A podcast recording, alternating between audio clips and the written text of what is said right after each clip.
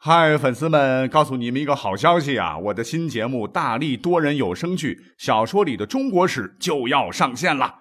想要了解新节目或者跟我互动聊天，赶快来加入 VIP 粉丝群，入群二维码就在本期节目的声音简介中。你也可以添加我的小号，拼音大历史加六零六 D A L I S H I 六零六，然后拉您入群，我在那儿等你。管他正史野史，这里只有大历史，大力讲的历史正在播出。大家好，那我们看历史书籍或电视剧的时候，都会听到这么一句话啊，叫“君叫臣死，臣不得不死”啊。那这句话可以说是一种典型的三纲五常的说教道理，也就是古代以来一直强调的忠君愚孝思想。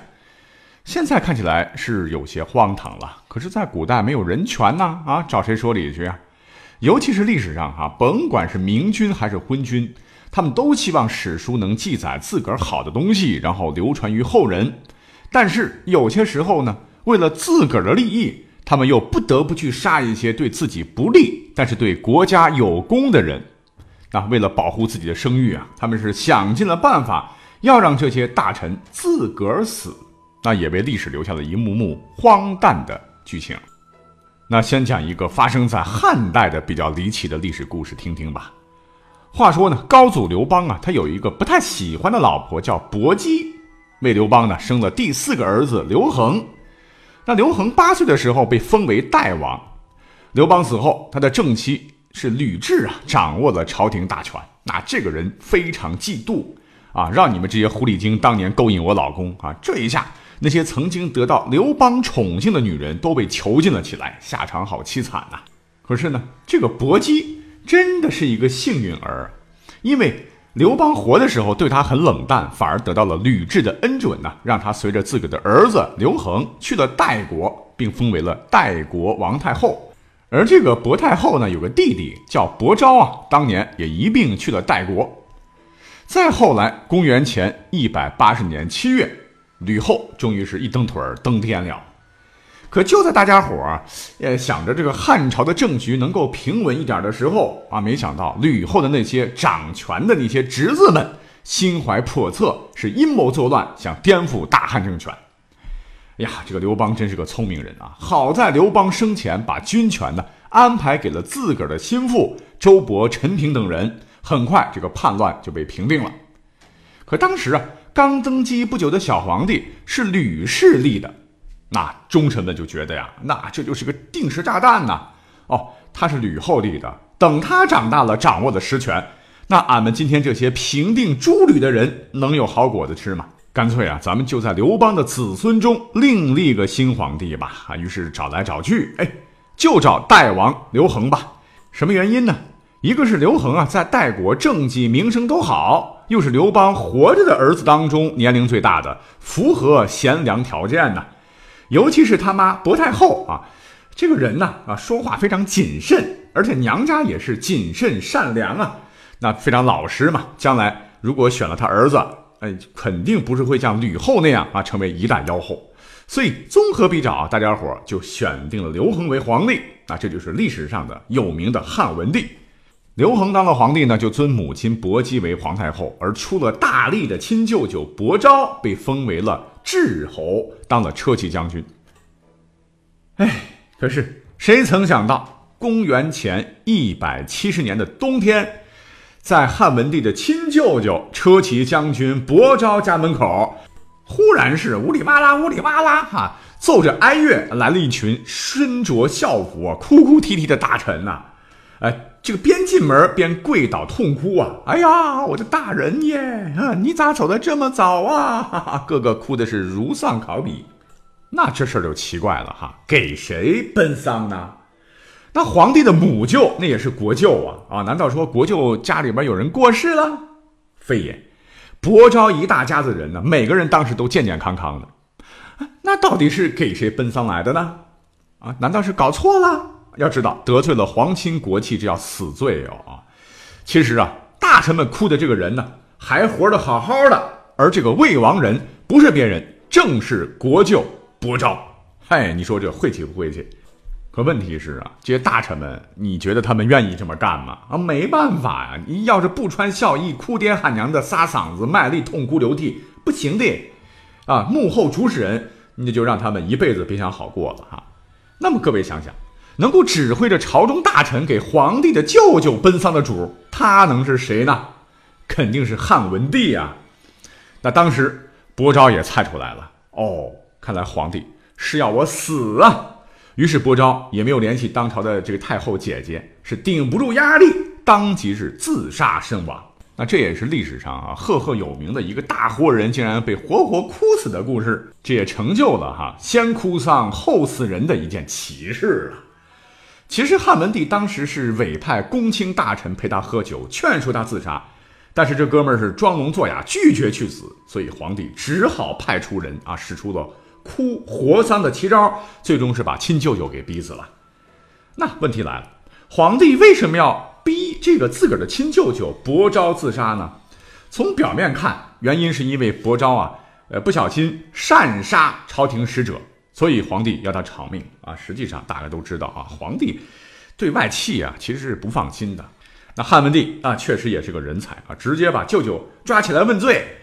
那不行啊，身份特殊不说，毕竟自个儿登基前那是靠着舅舅的辅佐，怎么才能弄死这个舅舅呢？而且还不让自个儿背上忘恩负义的恶名，那他这招真是绝了啊。那这就讲了汉朝初年的事儿。那么西汉末年呢，其实还有一个悲催的名人叫刘歆，啊，也是出身名门呐。要真算起来，他还是当年楚王刘交的一个子孙。而这个刘交啊，正是开国皇帝刘邦的弟弟。这个刘歆呢，虽然是出身富贵，但是勤奋好学啊，无所不通，智商很高啊，尤其擅长数学和经学。经他的推算，圆周率啊，第一次达到了三点一五四七的水平，史称刘心率。那这个历史上还是代数课上我们都学过。近代我们有一位著名的学者叫章太炎呢，都忍不住夸赞他。是孔子之后的最伟大人物，可惜啊啊，这个最伟大人物啊，认识了不该认识的人，那是谁呢？就是当年篡汉的王莽。都说啊，缘妙不可言。那他和王莽啊，小小时候那可是一起穿着开裆裤长大的玩伴儿啊，关系老铁了。而且长大之后呢，是一起进入官场，相互扶持。等到两个人有孩子了，因为关系好嘛，还相互结为了儿女亲家。那刘的女儿嫁给了王莽的儿子，那可真是好上加好，亲上加亲。可谁知道啊？后来西汉呢有个皇帝叫汉哀帝呀，唤作刘歆。哎，听清楚了啊，刘歆这个“歆”字，别看两个人不一样，但是读音一样。那在古代你得避讳呀。刘歆呢就找大师算了算啊，就把自个儿的名字给改了，改成什么名字了呢？改成了刘秀。哈哈，他哪里知道？正是这次改名，后头悲剧了。这王莽后头不是篡汉了吗？啊，得手前呢，啊，就靠着自个儿的几个兄弟啊，制造舆论攻势，那都是自个儿铁哥们儿呢，这忙得帮啊。这个刘歆呢，就依靠其高深的经学修养啊，提出了一系列什么世道变化与天命轮回的观点啊。这个王莽啊，才是真龙天子啊，这皇位必须要让到王莽身上，这是上天的主意啊，等等等，是帮助王莽篡汉成功。那刘歆作为开国元老，当时也是高官厚禄。可谁能想到，王莽这厮啊，治理国家水平太次啊，没多久就搞的是天怒人怨。这个新王朝很快就是江河日下，风雨飘摇。更离奇的是，当时在民间呢流传的一条谶言啊，那被人大肆传播啊，说刘秀发兵补不到，四夷云集，龙斗也，四七之际，祸为主。总之就是一句话，不久之后啊，这个叫刘秀的人当为天子。哎，王莽一听，那还得了？这皇帝我还没做够呢，刘秀想取而代之，没门啊！我先灭了他。正好自个儿的老伙计，这个刘歆不是改了名叫刘秀吗？啊，正好就是秀丽的秀。哈哈那管你是不是我从小玩到大的哈，这搞不好预言说的顶替我的就是你呀！啊，你是我最好的兄弟哈，那就为了老哥，你呀。牺牲吧，那我也不为难你啊，你就自杀好了啊，我给你留个全尸。于是乎，这改了名的刘歆，现在叫刘秀嘛，只好被逼自杀，享年七十三岁。可是呢，这位刘秀不知道，王莽也不知道啊。此时，另外一个也叫刘秀的年轻人，已经是揭竿而起，走上了匡复汉室之路。那这就是后来的汉光武帝刘秀。那老刘秀的老战友、老朋友、老领导王莽也就很快完蛋了啊！呜呼啊，真是悲催的人生啊！那历史再往后发展，东汉是名存实亡了，三国乱世开启。哎，我们都熟悉的这个曹操，那登上了历史舞台啊。当年呢，曹操手底下有个谋士叫做荀彧，历史上也鼎鼎有名，那可是东汉末年著名的政治家、战略家。曹操统一北方的首席谋臣和功臣啊。这俩人认识啊，共事多年，是惺惺相惜。不仅如此呢，两个人还是好友。那曹操每回出征的时候呢，都放心的把许都交给了荀彧打理。这说明啊，曹操对荀彧是非常的信任，而荀彧呢，也是不遗余力的向曹操献策，说明了他对曹操的认可。可是后头这曹操随着功劳的日益变大，就渐渐有了不臣之心呢，想要自封为魏王。出入呢都用天子的礼仪，那在古代那是大逆不道、乱臣贼子啊！这下呢，荀彧就看清了曹操的狼子野心啊！其实当年这个荀彧为什么要帮助曹操呢？那绝对不是为了自个儿的荣华富贵，而是为了匡扶汉室啊！他是一直忠于汉朝的，想着曹操也是时代之骄子啊，有一天能够帮助汉献帝啊，能够再次建立大一统的汉王朝。可是呢？一看到这个曹操啊，原来是这样的人啊，是王八吃秤砣铁了心的，要加九锡当魏王。哎，注意这个九锡就是古代帝王对大臣的九种赏赐，有车马、衣服、乐器、武士、宫室等啊，是对大臣的最高礼仪了。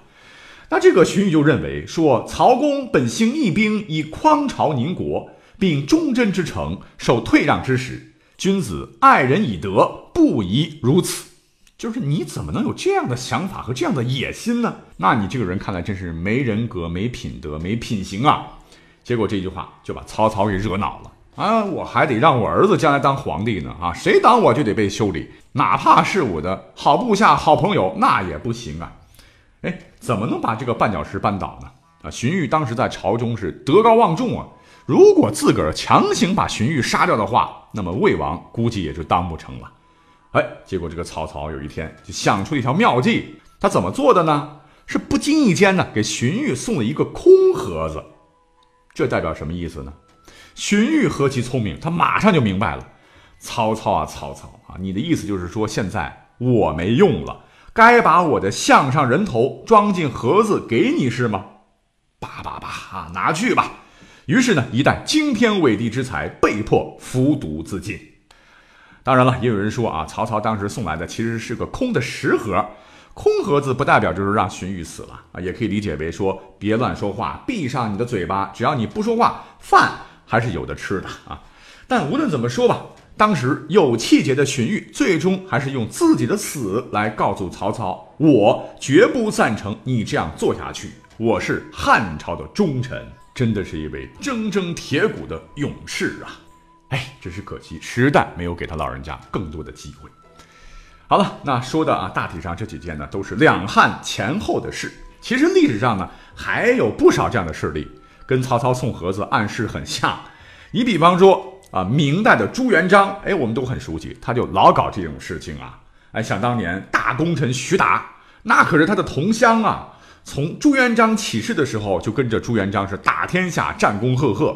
再加上自个儿是忠心耿耿啊！自从天下太平之后呢，徐达只专心管好自己分内的事情，从来不参与朝政党政。可他哪里想到，最终还是没有躲过啊朱元璋的屠刀。话说晚年的徐达呢，得了一个病啊，他的背上长了一个痈，那现在看起来就是毛囊的深部感染了。当时呢，太医看了之后，就给朱元璋说啊，说这个徐达呢，不能喝酒，不能吃烧鸡、烧鹅之类的东西，否则呢，背痈会立即发作。那朱元璋当时啊，为了给下一任皇太孙朱允文铺好道路，已经下定决心必须杀掉功臣徐达。但是呢，徐达战功赫赫，又没有什么过错，怎么杀得了呢？好，要不这样吧，那。朕就送你烧鹅美酒。哈，于是派太监以以慰问的这种名义吧，就送去了烧鹅美酒。那徐达看到这些东西之后，这就明白了，原来朱元璋想杀他。所谓是君命不可违啊，于是是哭着吃了烧鹅，喝了几坛子贡酒，然后被拥是发作而死。哎，看起来这个老朱果然毒辣呀。那其实呢，自古以来都有一句话叫做“鸟兽尽，良弓藏，国家定，将相亡”啊，这其实就是古代历史循环反复的规律啊。啊，讲完这些故事啊，真是让人唏嘘不已呀。以前呢，老讲些好玩的啊，所以今天呢，咱们换个口味啊，放点这个黑暗历史料理啊，也是希望各位能够喜欢本期节目。好，感谢各位的收听，我们下期再会不？